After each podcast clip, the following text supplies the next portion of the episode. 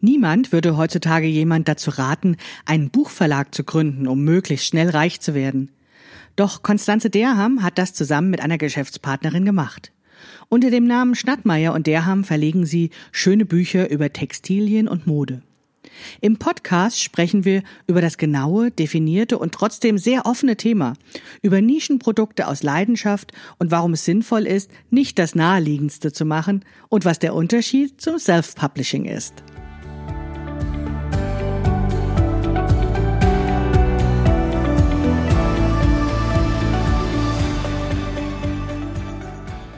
Hallo und herzlich willkommen zu Past, dem Podcast von Krafteln. Mein Name ist Maike Rentschbergner. Ich unterstütze Frauen dabei, sich selbst gut passende Kleidung zu nähen, die sie schön und stark macht. Meine Mission ist es, dieses Gefühl der Stärke, der Schönheit und der Zufriedenheit möglichst vielen Frauen zu ermöglichen. Zum Beispiel auch dir. Schön, dass du zuhörst.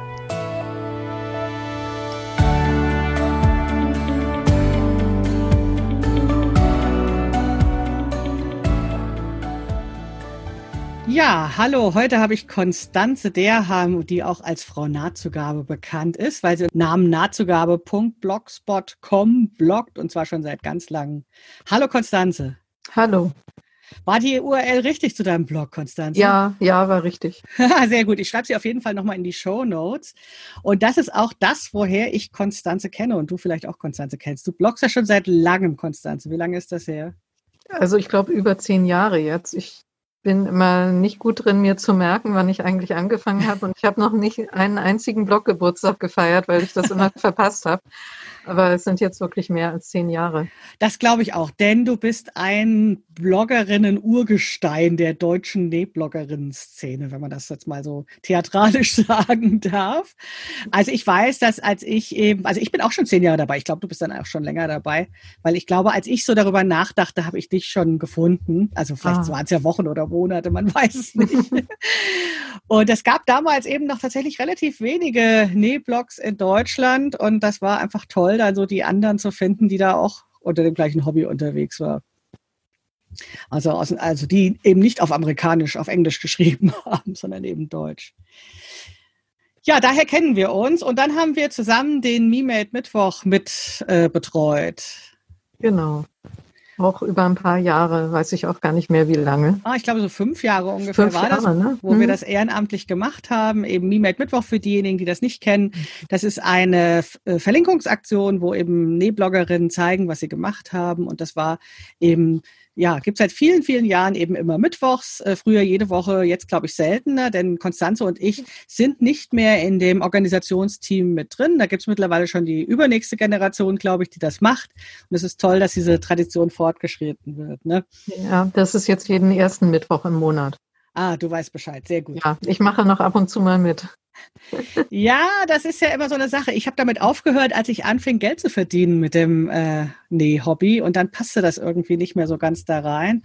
Aber es ist vielleicht ein bisschen was anderes, weil ich ja Stückmuster anbiete ähm, und dementsprechend da ja nicht meine eigenen Stückmuster als Werbung reinmachen konnte und wollte. Und du, jetzt wollen die Leute natürlich wissen, warum ich mit dir dieses Interview mache, du hast einen Verlag, in dem es um textile Themen geht. Ja, genau. Über, äh, schöne Bücher über Textilien und Mode, sagen wir. Ja, das ist natürlich viel besser, wenn du das so knackig formulierst. Ich hätte mir da jetzt einen abgebrochen, wie ich das beschreibe. Ja, und genau darüber möchte ich mit äh, Konstanze nämlich heute auch sprechen, über den Verlag. Denn äh, was mich äh, besonders an dieser Idee fasziniert, ist, dass es ja nicht so wäre, dass man jetzt irgendwie überall erzählt bekommt, mach jetzt unbedingt einen Verlag auf. Das ist das Geschäftsmodell, mit dem du schnell reich werden würdest. Und ich liebe verrückte Ideen. Konstanze, wie war das? Haben, haben sie dir dazu geraten, einen Verlag zu gründen, um schnell reich zu werden?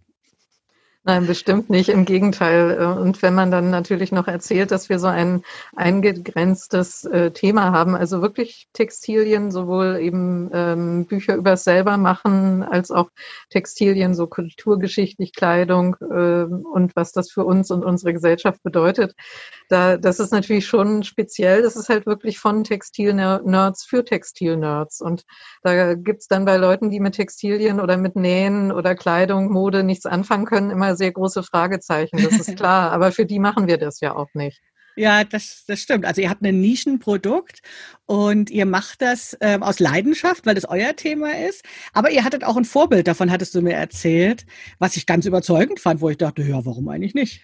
Ja, stimmt. Man kann das im Grunde mit dem Mare Verlag vergleichen. Das ist ja eine Zeitschrift, ähm, die jetzt auch einen Buchverlag und diverse andere ähm, Branchen umfasst. Und die haben ja auch nur ein Thema, das Meer in allen Variationen, weil sich eben jedes menschliche Thema irgendwie auf das Meer zurückführen lässt, wenn man möchte. Und mit Textilien ist es im Grunde genauso, denn wir alle tragen mhm. Textilien als Kleidung. Wir haben Textilien in unserer Wohnung. Textilien werden halt auch bei vielen anderen Produkten benutzt, äh, spielen eine Rolle. Die ganzen Handelsbeziehungen seit dem Mittelalter basieren zum größten Teil auch darauf, dass Textilien oder textile Produkte getauscht oder gehandelt wurden. Also man kann unglaublich viel an, an diesem Thema auch zeigen und äh, darüber schreiben. Und das möchten wir so nach und nach erschließen. Ja, das finde ich total spannend. Also es ist ja wirklich so, mit äh, Textilien haben sogar noch mehr Leute zu tun als mit dem Meer, weil wir laufen ja alle nicht nackig rum. Ne? Das finde ich äh, absolut überzeugend. Und das ist genau das, was, äh, was mich interessiert an diesem Fall, weil oftmals ähm, ist es ja so, dass, dass diese Geschäftsidee erstmal nicht für die Leute so nachvollziehbar klingt. Aber wenn sie zu nachvollziehbar wäre, würden es ja alle anderen schon machen. Ja, genau. Das ist nämlich eigentlich auch das. Wenn, wenn, wenn man äh, das Naheliegendste macht, also wenn einem jemand rät, äh, man interessiert sich irgendwie für Stoff und näht, dann äh, ist das Erste, was die Leute sagen, ach, dann kannst du ja entweder Sachen nähen und die verkaufen, mhm. was ich, ich persönlich nicht kann, weil ich eben keine Schneiderin bin, sondern hobbymäßig nähe. Oder zweite Idee, du kannst einen Stoffladen aufmachen. Und äh, das ist dann auch, das braucht die Welt noch einen Stoffladen, beziehungsweise dann müsste man sich halt überlegen, was kann mein Stoffladen sein und wie kann der sein, dass er anders ist als alle anderen, die es schon gibt. Ich glaube, es gibt sogar noch eine dritte Idee. Du könntest doch auch ein Anleitungsbuch schreiben für Jersey-Bekleidung. Ja, zum Beispiel. Eines, äh, das sich dann zu den 50 anderen, die es auf dem Markt schon gibt, dazu gesellt. Da muss man dann auch lange nachdenken, bis man was findet, was noch nicht in Jersey genäht worden ist. Also ihr merkt schon, äh, wir haben nichts gegen Jersey. Also wir kennen Menschen, die Jersey tragen. Wir sind sogar mit ihnen befreundet und wir tragen auch manchmal selbst Jersey. Ich trage gerade ein äh, Jersey-T-Shirt. Sieht man jetzt natürlich nicht. Nein, das wollten wir selbst genäht. Nicht, nicht abwerten. Ich auch. Ich trage auch ein Jersey-T-Shirt. Aber ähm, äh, du kommst ja eigentlich aus einer anderen Ecke. Du hast ja auch schon Bücher geschrieben über das Nähen. Kannst du uns da kurz was zu erzählen? Ja, stimmt. Also das kommt eigentlich auch mit dem äh, Bloggen. Ich hatte dann eines Tages mal eine sehr nette Anfrage vom Buchverlag für die Frau im, in meinem Mailpostfach. Das ist ein Leipziger Traditionsverlag, der schon zu DDR-Zeiten Bücher über Handarbeiten veröffentlicht hat und die gibt es halt immer noch oder wieder. Und für die habe ich drei Bücher geschrieben. Also, also ein allgemeines Einführungsnähbuch, ähm, ein Patchwork-Nähbuch und ein Upcycling-Buch. Neues mhm. Leben für alte Kleider. Da ist jetzt gerade die zweite Auflage gekommen, also wurde nochmal nachgedruckt sogar. Super. Und äh, da habe ich das gewissermaßen ausprobiert mit den Büchern übers Nähen oder über Textilien schreiben. Das heißt, das war der Schritt vom Hobby zum Beruf. So ja, bisschen, im ne? Grunde schon, mhm. ja. ja. Also da zu sagen, das ist was, was mich privat interessiert, was äh, ich schon lange eben auch ohne Geld mache und eben auch Bloggen ist ja ehrenamtlich letztlich. Ne? Man stellt kostenlos ja, was ins genau. Internet und ähm, auch das, was wir für den MeMade Mittwoch gemacht haben, war ja ein ehrenamtliches Engagement, das eben zu organisieren. Und ein Buch ist dann ein kommerzielles Projekt Produkt, wofür die Leute bezahlen und wo mhm. dann auch ein bisschen was übrig bleibt für die Autorin. Aber du hast ja mehrere Einkommensquellen, also du hast, äh, du machst ja verschiedene Sachen und das ist wahrscheinlich auch normal in so einer Startphase von so einem äh, Business, wie man neudeutsch sagt. Also du bist ja nicht nur Verlegerin, sondern du bist nach wie vor auch Autorin.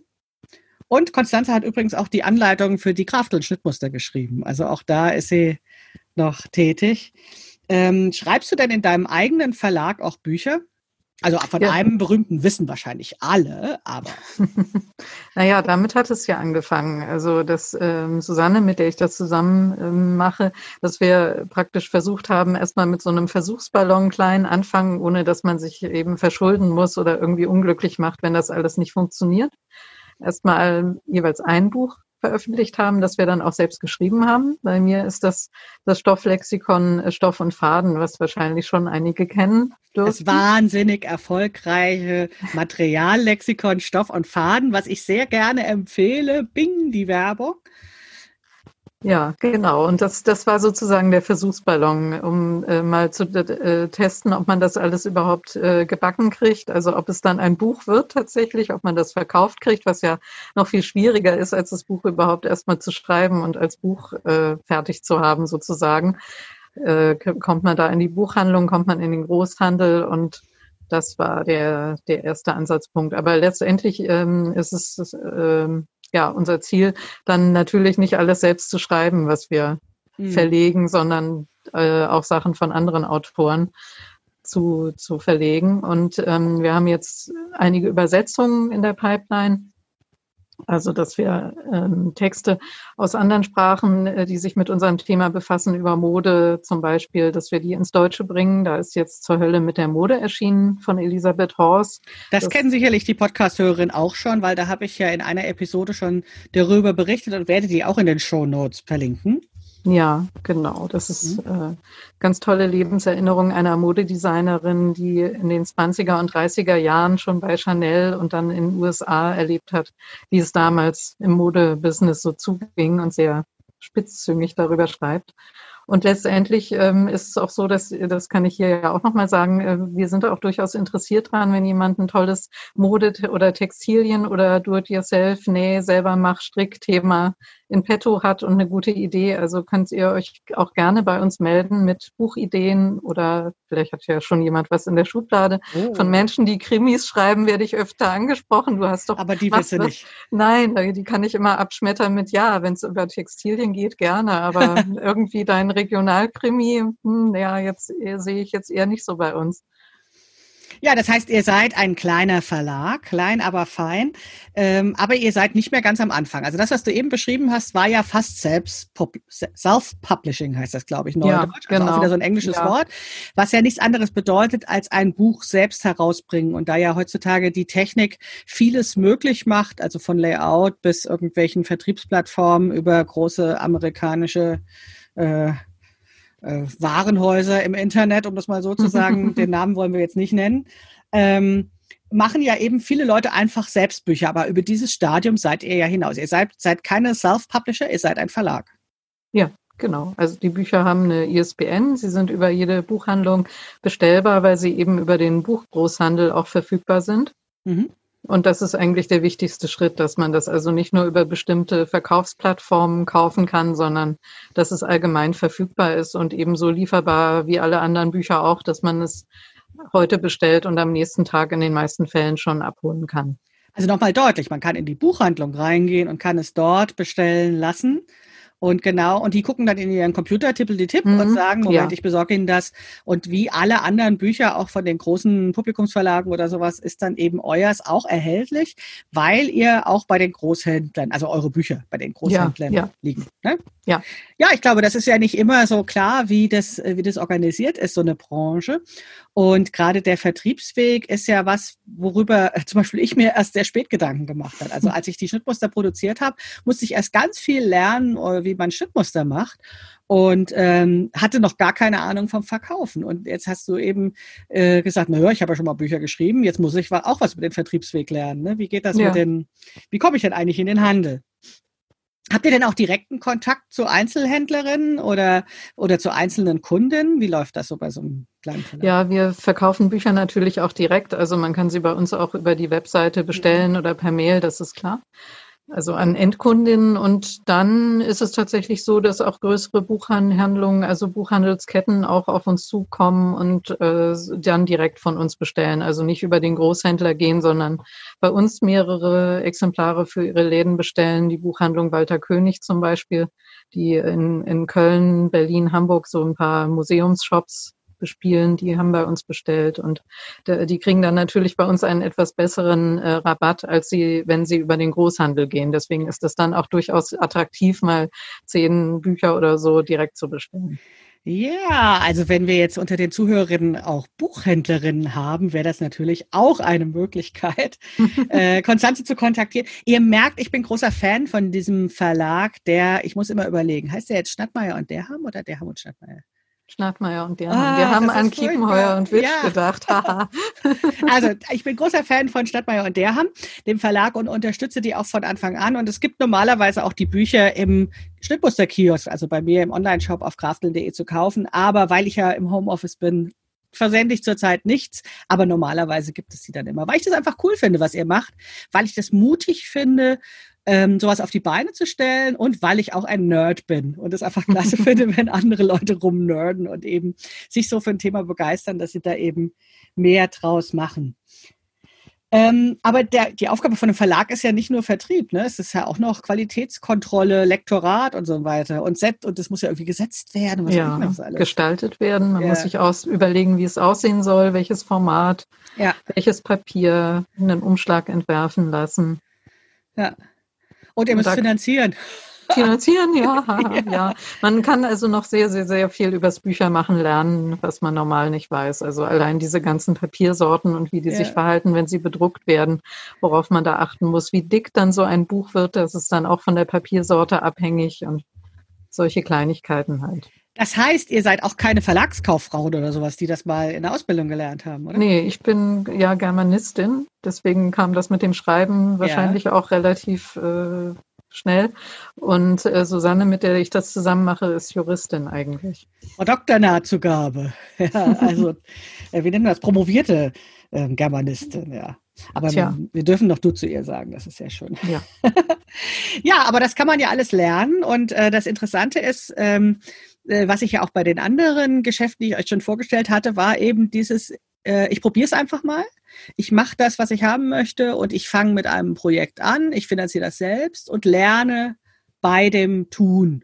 Genau. Bis es das immer ist, größer wird. Mhm. Ja, das finde ich eigentlich auch vernünftig, äh, gerade bei solchen ähm, Projekten, wo man von vornherein nicht weiß, ob da jetzt ein Riesenmarkt auf einen wartet dass man mhm. eben nicht so Start-up-mäßig erstmal einen Kredit aufnimmt, sich selbst ein Gehalt zahlt und dann da ganz viel Geld verballert in zwei ja. Jahren und dann feststellt, es funktioniert nicht. Das ist natürlich, wäre nicht so schön. Ah, vielleicht muss man da 27-jähriger BWLer für sein, um ja, so ein genau. Kon Konzept zu haben und nicht, nicht Frau, die schon äh, äh zwei, drei Jahre älter ist. Ja, das kann gut sein.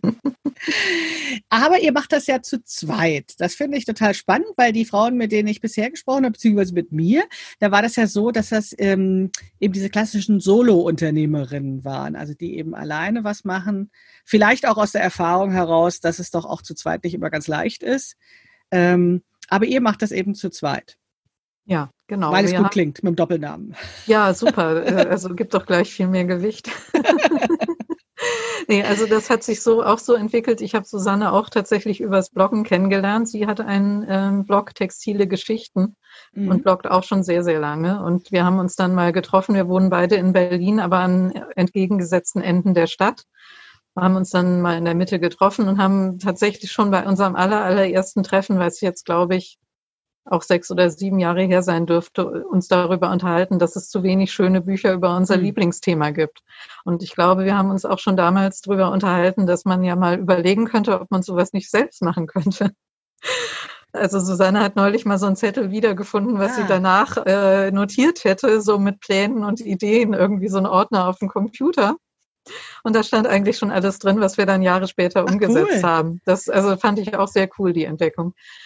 Und wir haben uns dann halt regelmäßiger getroffen und halt über irgendwie in Ausstellungen besucht, übers Nähen gequatscht, auch mal zusammen genäht mit so ein paar Leuten und irgendwie kam dieses Thema, man müsste doch mal versuchen, ob man nicht irgendwie noch die Bücher, die uns fehlen, also die es ja im, im englischsprachigen oder französischsprachigen Raum ja zum Beispiel auch gibt, da gibt's ja auch eine relativ äh, größere Vielfalt, habe ich immer das Gefühl, an textilen Themen im Buchmarkt.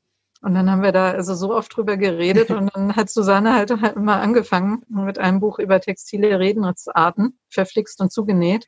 Ganz genau, ja. Das kennen vielleicht auch schon das viele. Rosane. Das, das Rosane Buch, wie ja. es bei uns heißt, genau. Ja. Und das hat dann auch gut funktioniert. Und mhm. so haben wir uns halt einfach ähm, vorgearbeitet Buch für Buch. Und bei uns läuft es eben so, dass jeder seine eigenen Projekte im Grunde von A bis Z betreut und die andere mhm. ist dann immer für Lektorat, äh, jederlei Beratung und äh, solche Geschichten. Ja, das, das Vier-Augen-Prinzip, ne? Das ist auch eine Form ja, von Qualitätskontrolle genau. und so. Ne? Ja, ja, mhm. genau. Also gerade fürs Korrekturlesen und Lektorat mhm. ist das wirklich sehr, sehr wichtig. Und da kann man sich dann eben auch ständig beraten und das geht dann eben doch immer durch beide Hände, aber ja. einer hat dann immer sozusagen die Oberhoheit über mhm. das Projekt. Und so funktioniert das eigentlich ganz gut. Naja, und es ist natürlich auch toll, so einen Sparring-Partner zu haben, äh, mit der man dann eben Ideen entwickeln kann. Und äh, ja. was ich ja von Konstanze auch weiß, dass sie äußerst begabt ist, Kaffee trinken zu gehen. Ich kann mit Konstanze auch sehr gut Kaffee trinken und Ideen aushacken. Eines meiner Lieblingshobbys. Und das ist natürlich, wenn man das auch wirklich arbeiten kann, ganz besonders schön. Das heißt, wenn man dann zu zweit arbeitet. Ich habe aber noch eine wichtige Frage. Und zwar, wenn wir jetzt ähm, über ähm, Bücher machen reden, dann denken die allermeisten ja heutzutage an E-Books. Aber ihr habt Papier. Ja.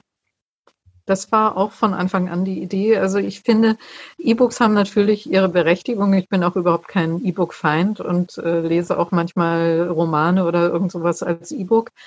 Aber ähm, das hat bei uns zwei Gründe. Also einmal möchten wir Bücher tatsächlich als so rundum schön gestaltet, als schönes Objekt, was man auch gerne in die Hand nimmt, auch gerne verschenkt haben. Also das ist einfach Teil unserer Idee, dass äh, dass das mit dem Papier und so rundherum alles stimmt. Und gerade wenn man noch Illustrationen hat, also unsere Bücher sind alle illustriert, dann ist das bei E-Books oft dann auch nicht so schön, weil ja. man halt kein festes Layout hat und die äh, je nach Gerät die Seiten dann wieder anders aussehen, also auch je nach gewählter Schriftart, Schriftgröße und sowas. Da ist das mit der schönen Gestaltung halt im Moment zumindest nicht so einfach. Ich könnte mhm. mir vorstellen, dass es da irgendwann dann auch mal andere ähm, Anzeigegeräte gibt oder sich da dann noch was tut, aber im Moment ist es nicht so sehr befriedigend. Ja. Das ist das eine. Und dann gibt es halt noch einen wirtschaftlichen Grund. Man ist sehr abhängig von Verkaufsplattformen, wenn man E-Books verkauft. Mhm. Also man kann sie natürlich auch immer über seine eigene Webseite in einem gewissen Umfang verkaufen, aber grundsätzlich geht das meiste halt über Verkaufsplattformen, denen man dann mehr oder weniger ausgeliefert ist, mhm. während es eben Tausende von Buchhandlungen in Deutschland gibt und andere Geschäfte, die Bücher verkaufen oder und man sie auch selber verkaufen kann. Man ja. kann sich auch damit auf den Weihnachtsmarkt stellen und sie verkaufen, wenn man möchte, oder auf Messen oder mhm. was weiß ich. Und das ist halt bei E-Books alles nicht möglich. Es ist einfach ein komplett anderes Produkt. Ja. Glaube, dass ähm, äh, ich sehe das ja bei den Schnittmustern auch, also die Papierschnittmuster und die sogenannten E-Books oder wie ich sie nenne, digitale Schnittmuster sind zwei verschiedene Produkte, auch ja, wenn der Inhalt genau. irgendwie ein anderer ist. Und die Unterschiedlichkeit des Produktes macht, es sich, macht sich über den Vertriebsweg deutlich, aber eben auch äh, um Gestaltung. So, ne? Ja, ja, ja, ich glaube auch. So. Also wenn man unsere Bücher einfach nur ins E-Book übertragen würde, ohne irgendwelche Anpassungen, das wäre mhm. einfach nicht so, mhm. so gut glaube ich. Da müsste ja. man dann nochmal ganz neu denken fürs E-Book und dann sich noch dann andere, Funktional ja. ja. andere Funktionalitäten überlegen, dass man da dann irgendwie die Vorteile des E-Books, also vielleicht mit Notizen oder mit irgendwelchen mhm. Verlinkungen oder sowas, dass man das dann auch mhm. einfach ausnutzt. Sonst hat das nicht so richtig viel Sinn. Ja, naja, aber das ist halt für viele oftmals so die kleinere Einstiegs, äh, also sehen nicht oder empfinden das nicht als so eine Barriere, eben so ein E-Book zu machen. Vor allen Dingen die, die schon länger im Internet schreiben oder sowas, die sagen halt, äh, dann erzeuge ich eine Datei und eine Datei ist schon ein Buch so ungefähr. Ne? Mm, Aber ja. dass da ja doch noch viel mehr dranhängt, um ein Buch zu machen, das ist ja eben oftmals, ja, muss man da genauer hingucken, damit einem das bewusst wird. Ja. Und es verändert sich ja alles im Moment äh, so stark. Ähm, äh, hast du jetzt in Corona-Zeiten das Gefühl gehabt, es wäre doch gut gewesen, E-Books zu machen? Also auch das wird ja für euch jetzt gerade ein bisschen schwierig gewesen sein. Ja, die Buchhandlungen waren ja einfach mal geschlossen und mhm. es wurde natürlich durch das Online-Geschäft nicht wirklich ausgeglichen. Das haben wir ja schon gemerkt. Mhm. Aber es ist jetzt mal so, wie es ist. Also jetzt ja. so auf Panik mit E-Books äh, irgendwas machen, das hat ja dann auch keinen Zweck. Und für neue Projekte war das jetzt natürlich auch ziemlich doof, äh, weil die zum Beispiel die Handarbeit und Hobby in Köln ausgefallen ja. ist. Da hätte ich mich eigentlich mit jemandem treffen wollen, um jetzt mal konkret über ein Buchprojekt zu sprechen. Das ist dann auch nicht möglich. Und ein anderes Buchprojekt, was äh, ich jetzt angefangen hatte, dass es einen Reiseführer über Textilmuseen geben sollte, das ist ja. gerade vollkommen ja. unmöglich. Kein ja. Mensch kann irgendwo hinfahren, kein einziges Museum hat geöffnet zurzeit und das wird sicherlich noch etwas dauern. Das heißt, da muss man dann in der Hinsicht natürlich schon umdisponieren und überlegen, was kann ich jetzt an kleinen Projekten machen, die ich mehr mhm. oder weniger vom Schreibtisch aus machen kann. Naja, das hat, das ist eben alles schwierig, aber die Buchhandlungen haben jetzt wieder geöffnet und da hoffe ich eben auch, dass äh, ähm, ja, dass, dass die einfach sozusagen nicht in Vergessenheit geraten. Ne? Also ja, wo jetzt viel online genau. bestellt wurde in den letzten Wochen äh, und ich auch der Meinung bin, man sollte noch zu Hause bleiben, ist es natürlich schon in unser beider Interesse, dass Buchhandlungen äh, bestehen. Ähm, weil es einfach schön ist, dass es sie gibt. Ja. ja. Für mich zu sehen und bei dir aus professioneller Sicht eben als Vertriebsweg. Also ja, bei mir auch als Autorin, aber äh, das ist nochmal ein bisschen was anderes, weil ja eben äh, die, die für das äh, Platzierung im, im, im, im Buchhandel bin ich als Autorin ja nicht zuständig, sondern eben der Verlag. Aber du bist eben der Verlag. ja, das ist äh, tatsächlich ähm, wie soll ich sagen, da hat sich eben viel getan in den letzten Wochen und da müssen wir alle tapfer als Unternehmerinnen sein und als Konsumentinnen und Privatleute natürlich auch.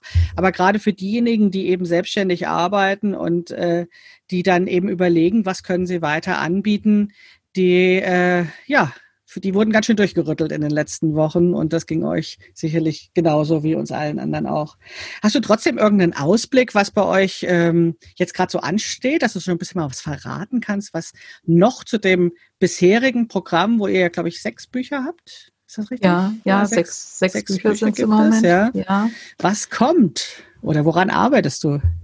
Also im Moment übersetze ich ein sehr interessantes Buch, was auch die Lebenserinnerung einer Modedesignerin ist, und zwar von Lady Lucy Duff Gordon. Die hatte um 1900 ein Unternehmen, das hieß Lucille und hat in London angefangen, Kleider zu verkaufen, auch so auf dem äh, Esszimmerboden zuerst äh, zugeschnitten und Kleider genäht und verkauft. Und das ist unglaublich ausgeweitet worden. Also die hatte dann nachher Filialen in Paris, in äh, New York, in Chicago, war schwer reich und hat unglaublich viel erlebt. Also die hat jeden gekannt, der zu ihrer Zeit berühmt oder reich war. Sie war auf der Titanic und hat diesen Untergang miterlebt und überlebt. Hat das ist natürlich besonders cool. ja, äh, irre. Und sie schreibt eben natürlich auch darüber, wie es war, so ein Unternehmen aufzubauen. Also das war ja, ja zu ihrer Zeit um 1900 total unüblich, dass Frauen überhaupt geschäftlich tätig waren. Und sie kam auch noch aus einer, einer etwas besseren Familie. Da wurde das auch gerade nicht besonders gut angesehen, dass sie so ein Geschäft hatte anfangs. Und sie hat Lebenserinnerungen geschrieben und die ähm, werden gerade übersetzt. Also die übersetze ich gerade und das wird dann, denke ich, 2021 soweit sein. Ach cool, das finde ich nämlich, äh, das ist ja so ähnlich wie das andere Buch zur Hölle mit der Mode, ähm, was ja eben auch Einblicke gibt, nicht nur in die äh, Art und Weise, wie Bekleidung hergestellt wird, sondern auch in das Geschäft der Bekleidung ja, herzustellen. Genau. Und das und, passt ja gut zu meiner mhm. aktuellen Podcast-Staffel, wo es ja eben auch um das Geschäft geht, das Business und die Branche und den, sage ich jetzt mal, die zwei Schritte vor und zwei Schritte zurück, die man immer macht. Ja, und eben auch dieser Aspekt, wie ist es als Frau ein Geschäft ja. zu haben? Das ist ja sowohl bei Zolde mit der Mode mhm. als jetzt auch bei diesem Buch der Fall, dass äh, das ja auch Frauen waren, die sich erstmal durchsetzen mussten, ja. und weil sie was Unübliches gemacht haben. Ja, genau. Und die wahrscheinlich ja. auch etwas andere Wege gehen mussten und andere Netzwerke hatten oder aufbauen mussten, um dann erfolgreich zu werden und so. Das ist schon total spannend. Ja. Genau, und dann äh, überlege ich noch an einem kleineren Projekt rum, von dem ich hoffe, dass es eventuell dieses Jahr noch äh, kommt. Also jetzt als Ersatz für alles, was jetzt nicht möglich mhm. war, aber das ist noch nicht spruchreif. Mal gucken. Ja, was vielleicht die eine oder andere schon mal erfahren hat, dass Konstanze und ich ja auch ein Buchprojekt zusammen machen wollen. Aber auch da ist es so, dass wir ja. das Gefühl haben, dass die Zeiten gerade unsere Themen überholen. Ja, da müssen wir auch noch mal äh, viel Kaffee trinken, ja. wenn es wieder möglich ist, dass man gemeinsam Kaffee trinken kann und mal gucken, äh, ja, wie das Thema, was das Thema uns noch zu sagen hat und was es vielleicht ja. 2021 dazu noch zu sagen gibt. Das ist eben das Spannende bei solchen langfristigen Projekten. Ne? Also das ist ja so ein Buch, das das wird ja nicht in sechs Wochen gemacht oder die wenigsten Bücher werden in sechs mhm. Wochen gemacht, sondern sind ja tatsächlich äh, mehrere Monate oder fast anderthalb oder zwei Jahre manchmal wird er gerecht für so ein Buch.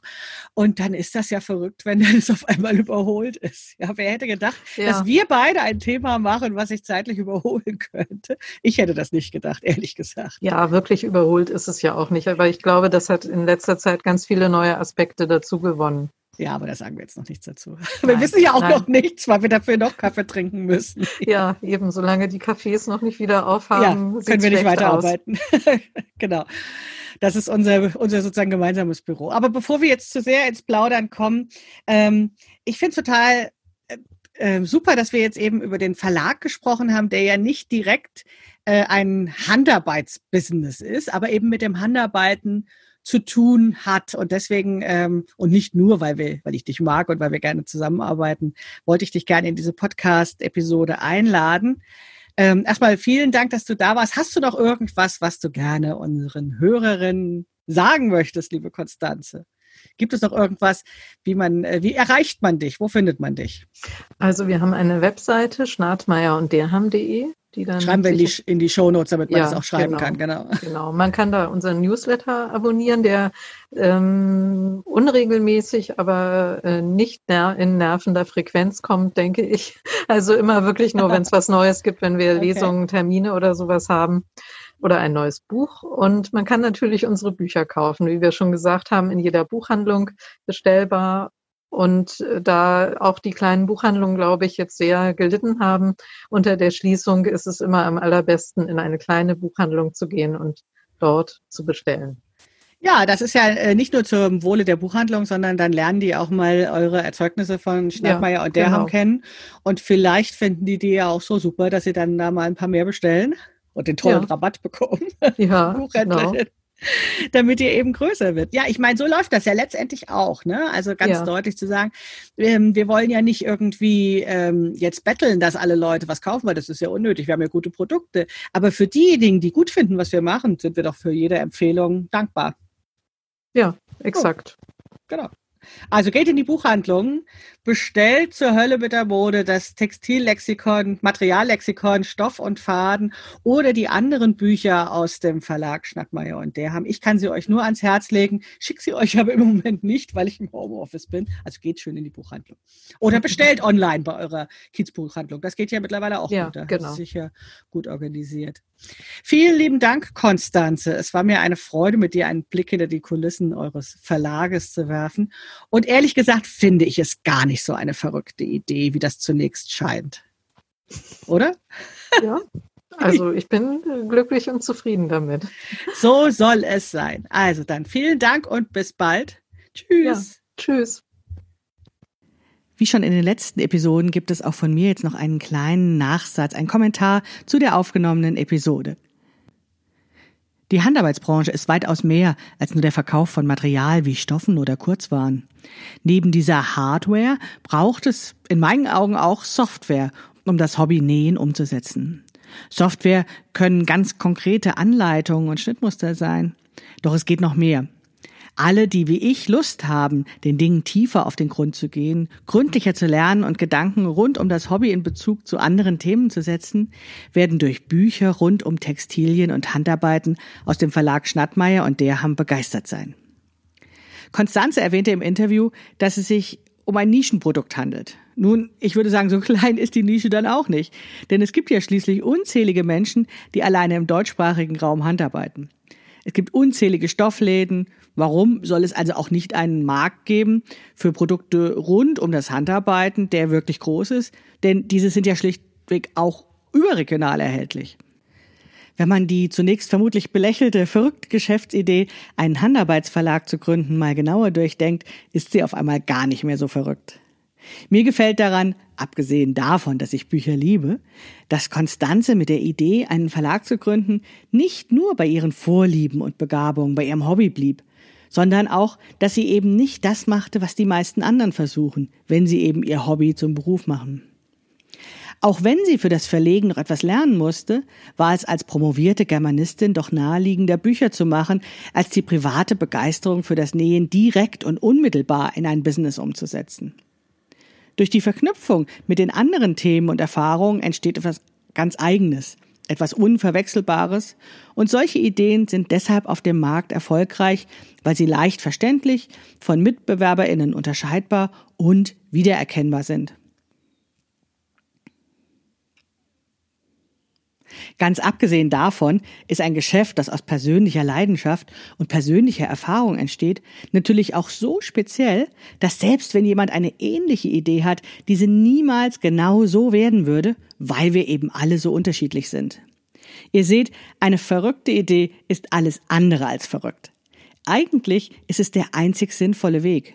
Genau deswegen freue ich mich sehr über das Gespräch mit Konstanze Derham im Past Podcast und ich hoffe, ihr hattet ebenso viele Aha-Erlebnisse und Vergnügen dabei wie ich. Eins habe ich noch zum Schluss. Und zwar habe ich zwei ganz wunderbare Rezensionen des Past Podcasts auf Apple Podcasts gefunden. Also das, was früher mal iTunes war. Und dazu möchte ich einen kleinen Shoutout geben. Felis Hallensis, ich hoffe, ich habe den Namen jetzt richtig ausgesprochen, schreibt, toller Podcast. Ich höre Maike jetzt seit der ersten Folge zu. Vor allem gefällt mir ihre Sicht auf die Frauen und deren Körper.